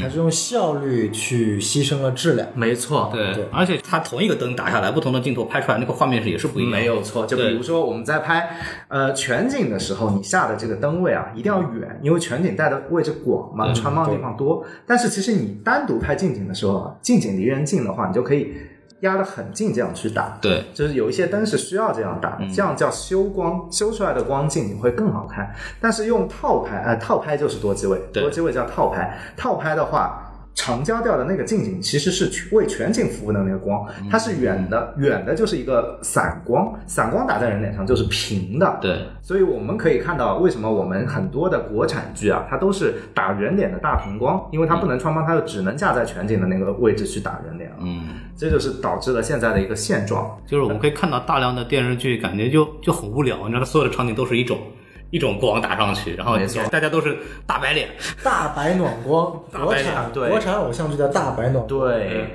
因为你要勾出逆光和侧逆光的话，你的灯就很容易穿。只有一台正面的机位的时候，你是灯是可以在旁边随便打的。这个就是这个片子的第一个原因。第二个原因就是说。有一个镜头，就是我们有说长焦跟广角这两种镜头。对。嗯。这个片子里大家可可以看到有很多的，就是运动镜头。对，没错，一开始我比如在拍一个警察，然后我镜头一摇，拍到了，带到了，往后一拉，带到了，比如说张东升，对。这样这样。就那场他们在那个汽水铺那场戏嘛，王王景春啊买，买一开汽水那个，始我在坐在椅子上喝汽水，然后我的镜头慢慢拉开，带到了后景的那对，个王景春进来杂杂货店，然后王景春画左入画，入画镜头继续拉开，带到全景。对。其实你仔细去想，这一颗镜头我们叫起落幅，嗯，然后这颗起伏就是一个镜头开始的地方，嗯，落幅就是一个镜头结束的地方。没错，起伏是一个近景，落幅是一个全景，它们是完全不一样的两颗镜头拼起来的一颗长镜头。对。这个东西比起固定镜头，其实固定镜头用两台机器也能拍啊。对，但是这个镜头的操作，它更需要一种东西叫做轨道摇臂，嗯，就是这种东西啊，在我们国家，你看似剧组都有对，但是会知道怎么用的人其实很少。你一般看到的，他们只是为了用而用，就说哎我们有这个东西，我们就要用，在那边乱动，更多的是综艺节目上摇就对了，哎录制的时候。摇就对了，对，摇就对了。但是其实这个片子就你刚才说的那个镜头，目的性就很明显，因为先来的人是张东升，对，张东升再来，他先要制造一种观众以为只有他在这里的感觉，他要让呃老陈进来有一种反差，然后他们要有制造一个同框的这种嗯感觉，他就慢慢的让这颗镜头拉开，然后让老陈进来，整个画面不中断，它有一种真实的感觉。为什么？我们人眼啊是连续记录一段时空的，对这就是长镜头。嗯它如果我这个镜头是两个机位去切，它当中有一个我们叫做剪辑痕迹，对这一刀下去就是一种作假的就切断嗯就像变魔术一样，就是这种叫就是蒙太奇嘛。然后长镜头它就等于是我们术语上叫做。这种叫做内部蒙太奇长镜头，嗯就是它通过一个镜头里面的起伏和落伏，制造出一种是不一样的戏剧效果。它有一种就是命运的交汇的感觉，就是终于两个从来没有见过的人，他好像终于要碰面了。其实对它塑造一种张力，但这种张力是一定是我们感知最真实的那种感知情况下才会有足够的冲击力的。对，所以才会有这样的东西。因为之前，呃，一九一七这部电影它号称是全长镜头拍出来的嘛，但是它它它它也是假特效的特效切出来的。但它为了为什么要做这样的东西？它就是它其实也是由刚刚朱院长说有起伏落伏的。但是，一九一七，我要客观的说一句啊，呃，我之前说过一个长镜头有五层理解，一九一七始终在第一层，就是它是它有一种特殊的体验，它就是战争的临场感。我片子里一秒钟等于现实中一秒钟对，这是一种别的片子没法取代的体验。嗯，但是它实际上的镜头运动只是为了能拍到下一个画面而去这样做，并不是想通过你刚才说的起伏跟落伏之间有一个化学反应，它才这样去做的。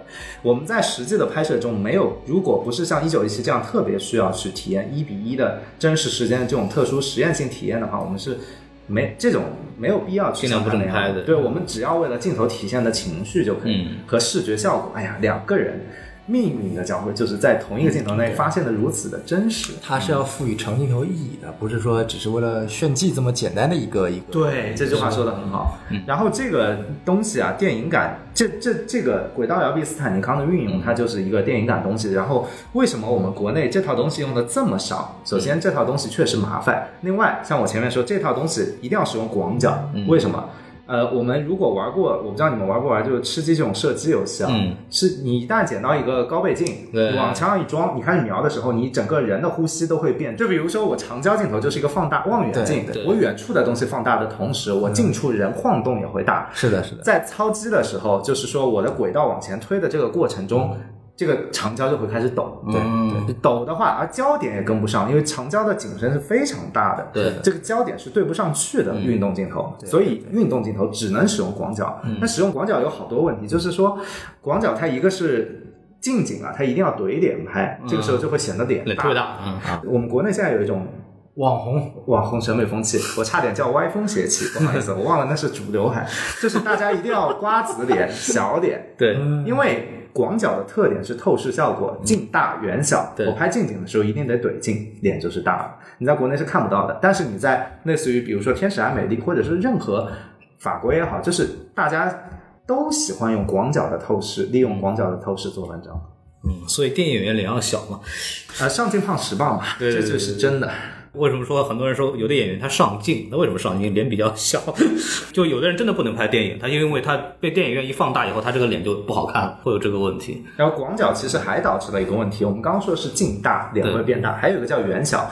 就比如说我今天，呃，你把我关在一个监狱里面，我背后就是铁窗，对我如果广角拍我，嗯，能带到后面十根铁栏杆，嗯。这么宽，那十米宽的铁栏杆。但是如果你用一个长焦拍我的近景，一样，前面我人脸不变，你带到的背景大概只有四五根铁栏杆，嗯，就是会有一个透视的关系，大概只能带到五米的背景，也就是说广角比起长焦镜头，它的后景啊要多处理两倍，嗯，这就导致了美术要多两倍的工作量，然后制片要多花两倍的钱，副导演他要多找两倍的群演塞到后面去，嗯，就比如说那个早饭摊老井油条，对老井油条对，他一开始是从一个就是颜良去找那个伯伯，他一开始是从颜良那边往前带到前景的人的。嗯这颗我说了，运动镜头它就不能用长焦，只能用广角。用广角的时候，他在后景就得塞茫茫多的群演，再把整个画面撑满，不然你就显得这个画面很空荡荡。啊，所以他塞了这么多群演进来，然后他调到前面的时候会，他在落幅拉到近景，它会会变成一个双人近景的对话镜头。这个时候光已经在这个近景位置不好了。它是一颗镜头，它就直接从全景拉到近景，这就有一种就是很强的说法在里面，就是说，当你看这个两人对话的时候，你能够感受到这个环境给予给你带来的市井气，你能感知到这个环境。我们一直说电影到底在拍什么，其实很多人觉得说电影是我们许多电视剧都知道，电视剧是对机位对着人在拍的，对叫保人脸。然后保人脸，但是一个人你长得再好看，你也就是两张眼、两只眼睛、一只鼻子、一张嘴巴，你不会变成三只眼，对吧？那个我就算拍两个人，我也就是四只眼睛、两只鼻子。你说说口令了吗？我还能说呢，三个人对吧？对，好了，可以了。那谁还没有两只眼睛一只鼻子呢？对对吧？如果你真的要拍出点不一样的东西，全部决定在背景上。举个例子，我如果一个人站在前面，我给他塞一堵红色的背景。这个红色背景灯光打上去，它的红就会漫在这个人脸上，嗯。就像我们在那一场水产水产水产水产场光你一看杀气就出来了。嗯，但是我们如果给它做一个白色的纯白的这个背景，就像那个张老师的那个假发一摘，他在那个呃浴室里面，对。后面是那个瓷白瓷砖。白色瓷砖，你就感觉很冰冷。嗯，就像那个朱朝阳有一个切蛋，这是我过过最开心的一个生日。那个时候为什么要安排在一个黄昏？黄昏的夕阳是红色的，就是一片血色打在他的身上，跟他那个暖色，这个暖色调啊，去跟那个停尸房的阴冷的。这个冷色调去做撞色做交叉剪辑的时候，视觉上就非常明显，就是红色就是一种杀机。嗯，其实我们所谓的电影感，这种感觉并不来源于演员的表演，全部来源于背景赋予你的这种感觉。这个就是广角能做到的一个特点了。但是我前面也说了，广角容易穿帮，没有办法实现多机位。许多在国内为什么他们不用广角？他们并不是不知道多机位拍不好。而是每一次，你比如说我刚刚说多机位套拍，你一次能拍两条，但是你如果用广角就容易穿帮，你的全景只能单拍一条，拍完之后近景又要单补一条，你光要打两倍的时间，演员要演两次，许多的艺人明星他们就不高兴了，他们也没有时没有档期，对。哎，我今天接完这个片子，我晚上还有下一场戏呢，别的戏呢，归根到底这是艺人中心制的对，就是艺人中心制。老生常谈就。我们说到这个，说到底就是一个是钱，呃，一个是时间，还有一个就是有很多人并不想好好做一个东西，没错，这个是很重要。那么，就为什么说这个剧它可贵呢？它良心它就是所有人都想好好做一件这个事情，然后想把这个东西给拍好。对，我其实是有个问题啊，因为我我不是特别熟，就是为什么这个制片方在这部剧上他就会这么下功夫呢？中国影视的这个它一个趋势今天吧，它一个趋势就一定会产生优胜劣汰、丛林规则嘛，总会有这样一部剧的。而且我跟你说一个很小的细节，这部片子的预算我能看得出它不高。就比如说，我不知道你们有没有注，就是我是职业病嘛，我会去注意美术配置。那个破船上面，嗯它那个床上啊，它那个景是一个很陈旧的景，嗯都是一些破墙，呃，就墙是灰的，地是什么脏的，嗯它颜色是很蒙的，我不知道。那怎么把这个视觉上稍微好看一点？它给了颜良一个彩色的枕头，嗯，你去看的时候是一个彩色条纹的枕头，这个视觉就平衡了。因为在，但是你仔细去看那个警察叔叔的家里，就是那个第二名的家里，对对对，他的沙发上那个枕头跟这个枕头是一模一样的。一个枕头，哦同一颗枕头，然后你再去看，还有一个场景也是这个枕头，说明美术组真的没钱，他们一个枕头用三 又用三次，包括说你再注意他的窗帘布也是这样的，就是这是职业病，就所以我说这并不是一个富裕的剧组。因为我我听到的说法是，这个剧已经是国产的单集的单价已经是最高的成本的这么一个，而且我可以说，他的钱都没有用在就这个这个事情非常有意思，就是你说到的没有钱的事情，我想起来一个这个拍的时候发现一个非常好玩的事儿，就是他们那个推人那个开场那个镜头，推人那个东西，它有一个近推的那个镜头，那个镜头本来是没有的，那个镜头是秦昊坚持要拍的。然后当时为什么不拍呢？是因为真的没有钱。当时导演就跟那个秦昊开玩笑说：“我们真的没有钱了。这样子吧，就是秦昊老师，如果你喜欢我们那个白船的话，也花钱把这个白船买下来，然后这个钱我们用来拍戏吧。”然后然后秦昊说：“可以啊，可以啊。” 是啊，对这就是有艺术追求的人。对对，当时确实是有这样对话，就是大家还是很很想花这个时间或者钱把这个东西给拍到一个想要的东西。包括秦昊目前为止都没有去看这部剧，因为他觉得就是我们其实所有人都花了很多的精力去把这个戏拍好，或者拍了很多其他的景，但是在剪的时候，因为审查原因或者因为其他原因，很多东西就只能去掉或者被修改了。是就是他就觉得有点不忍心去看，因为看完之后，比如说他也演过《风中又朵雨做的云》，对吧？这这个个电影被剪剪成什么样子，他也懂的。说白了，这个就是一个残次品嘛，在他的眼里，对就艺术创作者都是这样的，不喜欢被强奸嘛，嗯，谁都是这样的。对，还有个问题我特别想问的，就是我第一集看完以后，有个非常明显的感觉，就是绿啊，是真绿啊，啊。这个事情，这个事情是这样的，这个跟以前呃我们在最早的胶片摄影机有关系。大家可能不了解，就是其实我们这一套拍摄模式啊，当时那我们所谓的电影感，是我们现在对以前的一种呃怀旧吧，算是。对对，那个以前的电影多少会带点绿，这里面有几个原因，一个是因为以前香港有许多的城建，就是一旦就是呃复古的城建，它做得好的话，老了可能老了会泛旧，它就会显绿出来。呃，香港也有很多的那种呃什么。地方本来就是刷绿墙的，对。有很多，这个是次要的，最重要的是以前以前我们用胶片拍摄，然后以前富士日本富士的胶片，它其实冲印出来是带绿的，我们术语叫做夫基绿，对。然后夫基对夫基绿之后，日本在那个时候出来之后，夫基绿柯达黄，然后电影主要用夫基绿拍出来之后，就在很多地方形成一种潮流，尤其是法国，包括说当时电影大头的。就是风向标的几个地方，香港、法国、日本，这套东西出来之后，大家对电影就有一种绿的认知，就藏在了电影人的这个观念里面。就是为什么我们一旦做电影都会做到绿，而且我之前说过一件事情，就绿这个东西，它其实我们在平时配色上都是有法则的，就是色盘上面。呃，我们都是有配色规则的。比如说，我们有一种叫做邻近色的东西，就是它们配起来会很和谐。嗯，当我要配一个黄色的时候，我就会用绿色去补它。而我们亚洲人天生就是黄皮肤，我们在黄皮肤的时候，我们吃到绿色是非常占优势的。嗯绿色平时单独用是非常的诡异的，它非常跳，但是绿色跟黄色一中和，嗯，它就会很舒服。这个画面，这就是为什么会有电影感会有一种绿色。呃，因为我第一集的时候发现他们那个房间刷的全是绿色，嗯，然后所有那个他们去的那个喝酒的那个地方，就汪景春第一次出现是在那个喝酒的那个地方，那个地方那个背景也是绿的，说到这个，我其实全是绿的第一集。大家关注几种这个片子里的颜色，就是一个是红色，一个是蓝色，一个是白色，这三个才是这。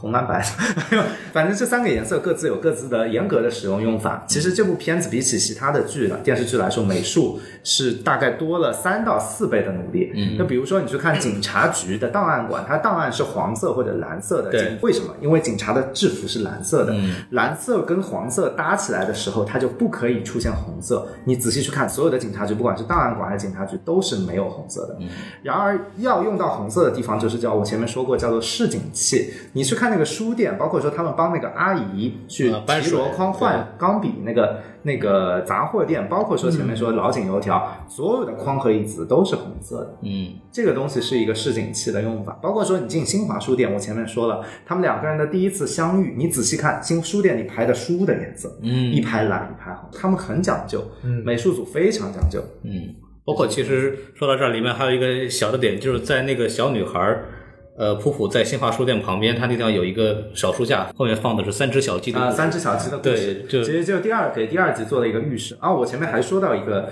颜色叫白色，嗯电影感有一个非常重要的东西跟这个白色有关。我们有没有注意过？其实，在国内电视剧为什么拍的跟国外不一样？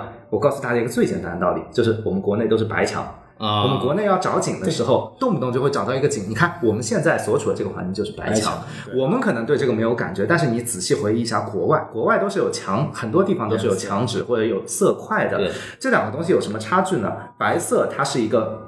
会反光的东西，我前面说了，就是电影感，它光线是第一位的，光影有影子，它就能制造出立体空间的感觉。但是白色它反的一塌糊涂，它就会把所有的光线进行慢反射，呃折射，然后就会失去影子的塑造，这个人就会变得扁平。就包括说我们为什么说白衣服一定要慎重，就是说白衣服显胖，我们有这个说法，就是因为当你穿上白衣服的时候，你两块肩膀是白的，这样光线照在你的肩上的时候，你的肩上的白色会反弹光到你的下巴和腮上面去，把你本来低着头的时候下面的阴影给去掉，才导致你的脸看上去胖了。所以我说我只喜欢穿黑色的衣服。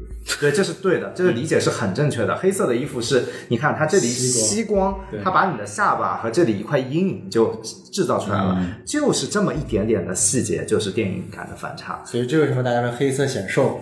对，我现在现在就把原理说出来，就跟这就跟白墙一样，白墙把你电影感当中原本可以设计的光影全部去掉了。对，而且我这边其实看的时候还有一个感受很明显，就是它一直是有景深的，它永远所有的镜头基本都有前景、中景这个和后景。对，没错，这个关注的非常好，这个叫大光圈。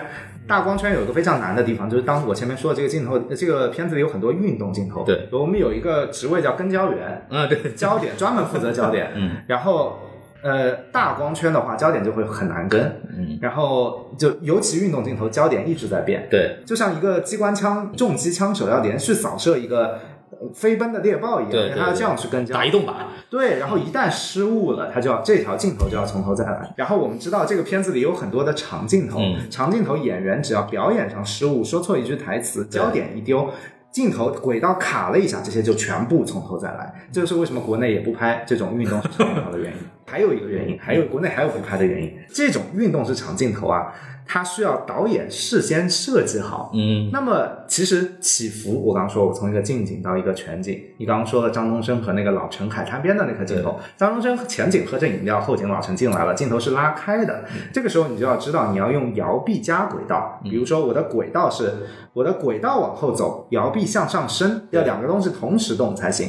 你如果一样东西不懂，轨道的运动你不懂，或者摇臂的运动你不懂，这个和镜头你就思考不出来。嗯，就是你想出来的镜头未必能实现，所以要求导演懂摄影设备。这批导演没有。然后还有就是说，我刚说的其实是要导演事先就要写好的分镜头。对，其实大家仔细看这部片子里，这种镜头虽然多，但它有一个出现的规律，就是在呃所有的靠近片头的地方，嗯。比如说有个小朋友骑车，跟他的背影跟着那个颜良童年时候，啊。然后骑了个车过去，是一个长镜头，对。这是一个有设计感。这些镜头大幅度的集中在这个片子的片头和片尾。对，片尾就比如说第一集的片尾是两个小孩儿看着普普手上拿着摄像机回放，对。镜头从两个人的肩膀往里推，推进到那个画面。所有的这种设计全部集中在片头和片尾，非常多，这就需要导演在事先的自己的脑子里去动脑子，把这些镜头设计好。但是在国内，许多的导演就很懒嘛，说白了，真的说到不愿意设计啊，对，嫌麻烦。问的很好，嗯就是这样。哎，是吧？问完就一个哎，非常的真实。就是说我们为什么着重讲这东西，因为这种镜头的设计啊，对讲故事是非常有用的。而且我们之前也一直讲，就是 show don't tell，嗯，就是说能通过画面能够展现出来的这些情绪和细节和信息，我们尽量不要通过说话、说台词的方式，甚至最恶劣的就是这个画外音的方式来去来去解决。王白，王家卫不服，这这这个最明显的说台词也好，或者旁白来说，都是相对来说成本最低，然后最方便来来完成的东西。对，等于是靠文字啊。对，而且通过刚刚钟队长说的，就是要设计出一个呃有给出相同信息量的镜头，需要花更多的钱、更多的时间以及更多的脑子。这就是为什么一般来说，一般的国产的电视剧，甚至很多国产电影都是不愿意去做这样的东西的。从反面来说，就体现出这部剧为什么我们说它是有电影感的。呃我们前面还说到一个概念，就其实我说的这部剧的美术非常的突出。对但是其实我想反映一个实际的情况，这个大家可能都不知道，在我们国内美术是一个稀缺工种，国内的摄影师爆爆棚的多，嗯，呃，混子也很多，但是国内的美术稀缺。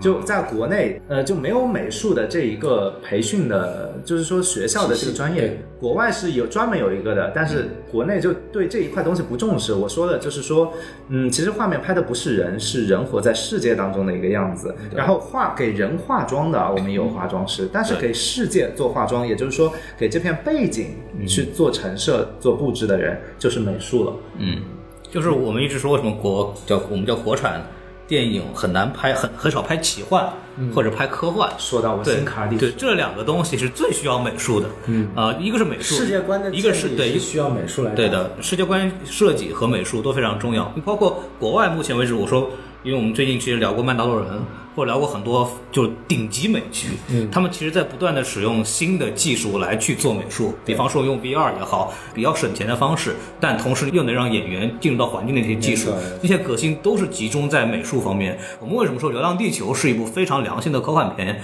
因为他们花了大量的钱和精力在做大棚、做实景特效。这这个就是我们说中国中国的为什么很难拍出大片来。其实，在这些比较幕后的东西，但实际上非常重要的这一环上面，其实我们还欠缺了太多东西。对，其实说实在，美术这个翻译都其实不一定准确啊，因为可能我们想到美术就直接联想到画画的人叫美术老师，但其实有的话就说，美术，英语叫做 production design，我不知道在其他地方怎么叫，但它其实表会就是所有你通过镜头看到的东西，除了人之外，理论上都叫美术，甚至人穿的衣服、服化道，它也是属于 production design 的一部分。呃，这个东西其实中国没有这样的一个职位，但是在国外是都有的，是 production design。那其实就是视觉总谱这个东西叫是他设计出来的，就是说服化道所有的窗帘跟人穿的衣服一定要是要配合的，软装跟人身上的衣服一定要配合，但是在国内。所有的部门都是独立的，缺少这样的一个视觉的负责人来把这些东西牵头牵到一块儿。就比如说我们有摄影部门，摄影部门下面会有灯光组，没错，灯光打的颜色也是要跟这套东西配的没错，但是它这个配的依据是谁给的？就是这个人给的，国内没有这个人。这个就比较，哎，当然这个是属于一个整这就是在我们国内要做好这个东西，它现现在的情况下，就是靠导演自己的功底在做。嗯，其实这个东西是跟导演独立的另外一个职位。哎，这个美术这个东西，其实我觉得应该来自于我国的话剧的这舞台上的东西，因为以前的景都是画出来的。对，汪小刚导演他其实是他美术出身嘛，那他的美术出身什么意思？他就当年是给舞台上画道具、画布景的出身的，所以说为什么说美术这东西在中国就叫美术呢？它是这么这么过来的一种东西。今天我们其实讲的差不多了。没错没错，嗯，对，我觉得请中队长过来呢，其实给大家详细科普了一下，就是拍电影这个东西到底有多难啊啊！什么叫电影不要瞎碰到什么剧就说这玩意儿有电影感。就是电影感这个东西不是感受出来的，是用科学来去用技术来堆叠出来的这么一种 这么一种技术，这么一种技术。所以说，呃，为什么我们要说这个剧，包括让请中队长来讲呢？就是大家一定要尊重这些幕做幕后的这些人。对没错这个是非常重要，就大家一定要对这个行业有敬畏，不是说啊，你们你们电影院停下来有什么了不起的？你们这个电影行业暴利什么什么东西？但是大家不知道，是我们刚刚说那么多工种的这些人，他们一般的一线员工的工资是很低的。他们统称影视民工。对，啊，我也统称，我也是这个。不但不但是是工资很低，而且相对来说并不受尊重，而且也不被我们这些观众所熟知。大家会造成啊，电影暴利为什么？因为明星赚得多，嗯对吧？我要为你鼓一波掌。对但，但是明星赚的多，就像就像所有行业里面一样，顶级的人他都赚得多，但是大部分人平均下来，明星的所以演员的平均工资并不比我们工薪阶层要高，哎可能甚至还是低的。你工薪阶层好歹还有劳动局保护你多少时间？而且演员他的工资，就我们行业的工资是很多人是现结或者按天算的，也就是说没有纳入这种什么三险一金，嗯是没有这种后期保障的。就是说我们一旦我们是青春饭，对我们现在挣的钱就是要包含着我们以后养老的，但是很多人其实是没有这个资本的。对，就许多人其实到老了，可能就接不上戏了。一无所有了。嗯很多人现在还混在就天天住所是横店的宾馆呢。呃，就比如说这部片子，张颂文老师，他目前也是，你看他这个年纪，处于一个到处流离租房的阶段。嗯，对，就可以所所以说啊，就是拍电影或者做电影的人，其实就并没有大家想的那么有钱。电影院一停，或者整个电影行业一停，有大量的底层人民是没有工作的，是没有工作的。这个这个是一个非常现实的问题。所以我觉得，就是我们为什么要去反复说这个事情，是因为让大家有一个足够的认识。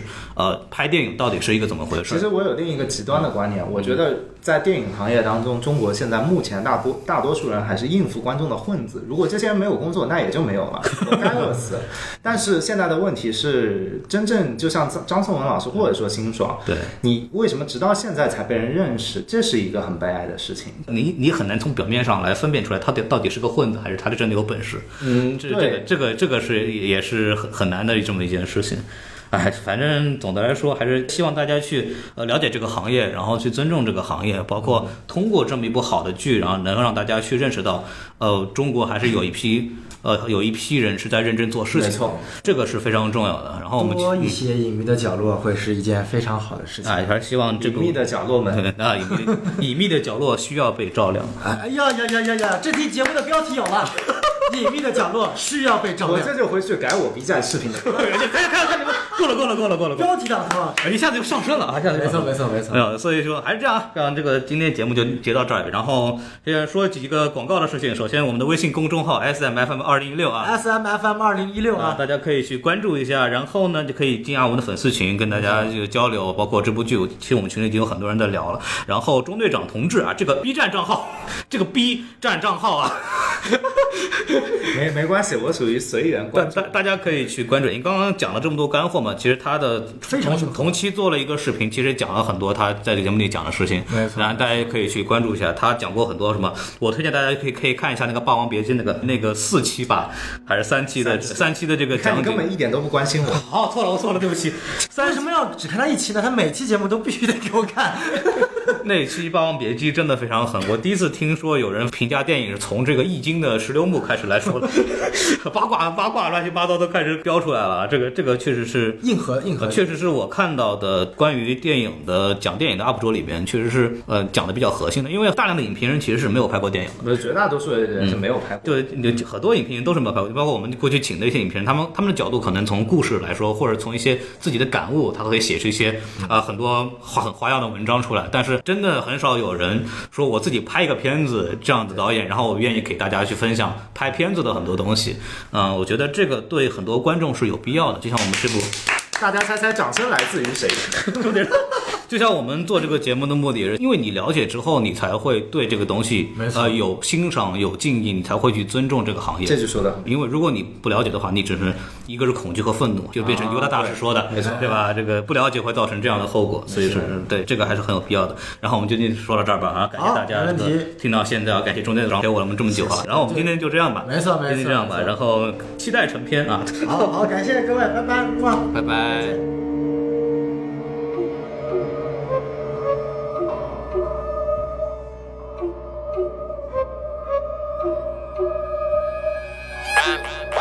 Always mouthful fast, just a go, what your fucking ass. I got crown power, who rapping them bass? You better run, keep check your ass. 现在只要给点八零八，你们这边就会跳舞。我不仅要做大赢家，还要做未来教父。谁当面给我好评价，在背后说我老土，可悲的缺乏智慧的配方，真心配的太不靠谱。占领制高点，我出手就是将我打击，赶紧打的离我远点，抱歉不听话是马屁。三脚猫的把戏，但有你小嘴不扎劲，好听也把鬼的杂技，难听点就喊你。统一都在 copy，结果装的都很高深，傻不拉几，嗓子哑着，要不要突然腔调飙升？火不起来的问题出在哪里？答不上来，哥们儿你字写的太差，而且总是看不上拍。可能音浪太强，为了晃出了节奏。牛仔太忙，没帮你搞出了个结构。怪我随多数出品，教你们唱旋律，你骂我太落后，却无心被我带着下沉去。贝贝说应该来点妖的，我说好的，的确到了考验诗人进崩功的时刻。前辈养老文盲当的，我想枪炮学会了皮毛，自焚阵痛，未来是这样。字都没学好，还在猜测怪，不太待见你，爱，太监把你的押韵没有跟，看见了忍不住想发泄，唯有喷。想和枪手组团，却被你的队友坑，把你当篮球赛的，所以随手扔。想要海底捞你的海里就根本没有针，我们亲手赢得战果的混子没有份。我从来不太渴望成功，只是害怕失败，绝不会让贪婪泛滥，让我饱肚子吃坏。早已看见你汗流满面的憋了半天，看反应是什么阻止你的 flow，扮演任何风格，我的驾驭澎湃，混合 trap beat，看我 swerve 来，拉丝来丝欢迎我本领能达到本地产量销量冠军，感谢上帝，他让 hiphop 偷偷救了我的烂命，赢了我大四下，接着私下的大字报你 top five 的 rapper 见我面都想插知道不想交流，因为挑两小丑永远在不停地写了妆，见了伤，最后乡村们才知道有灵有骨的是人类，不会哭的是动物，哪有那么多不会痛痛苦的王子和公主，喝下了酒，拉了喉咙，眼睛二肉被蒙住，欢迎才关键将被沾染做实验室的松鼠，所以在 B 结束后，聆听我说的句子，有太多人还分不清所谓痞子和戏子，还以为 MC 和 rapper 说的是同一种人，即使在你眼前，我就是他妈最好的例子。I handle my business in the lab. All you suckers do is just rap. You think it's a game and you laugh. I move my brothers in the trap. Managing these rappers with pampers. The famous killing rappers like a cancer. I see your lifestyle and it changes. I'm still in the streets, I can't be famous. 来研究你們手就俾我睇出你個套路，係咪覺得觀眾冇到呢個真相開始暴露？你嘅諗法係咁老土，究竟你係點樣做到？你哋抄一輯兩個鐘，聽日幫你寫個報告，為咗命令，為咗錢，失去自己可以點？為咗 data 兩條鏈，忘記所有嘅條件，我都曾經唔知點睇住呢個世界變。I was raised by the woo, all I wanted was to cream, oh boy. Yo, yo, yo. Hey, Walking Dead, motherfucker.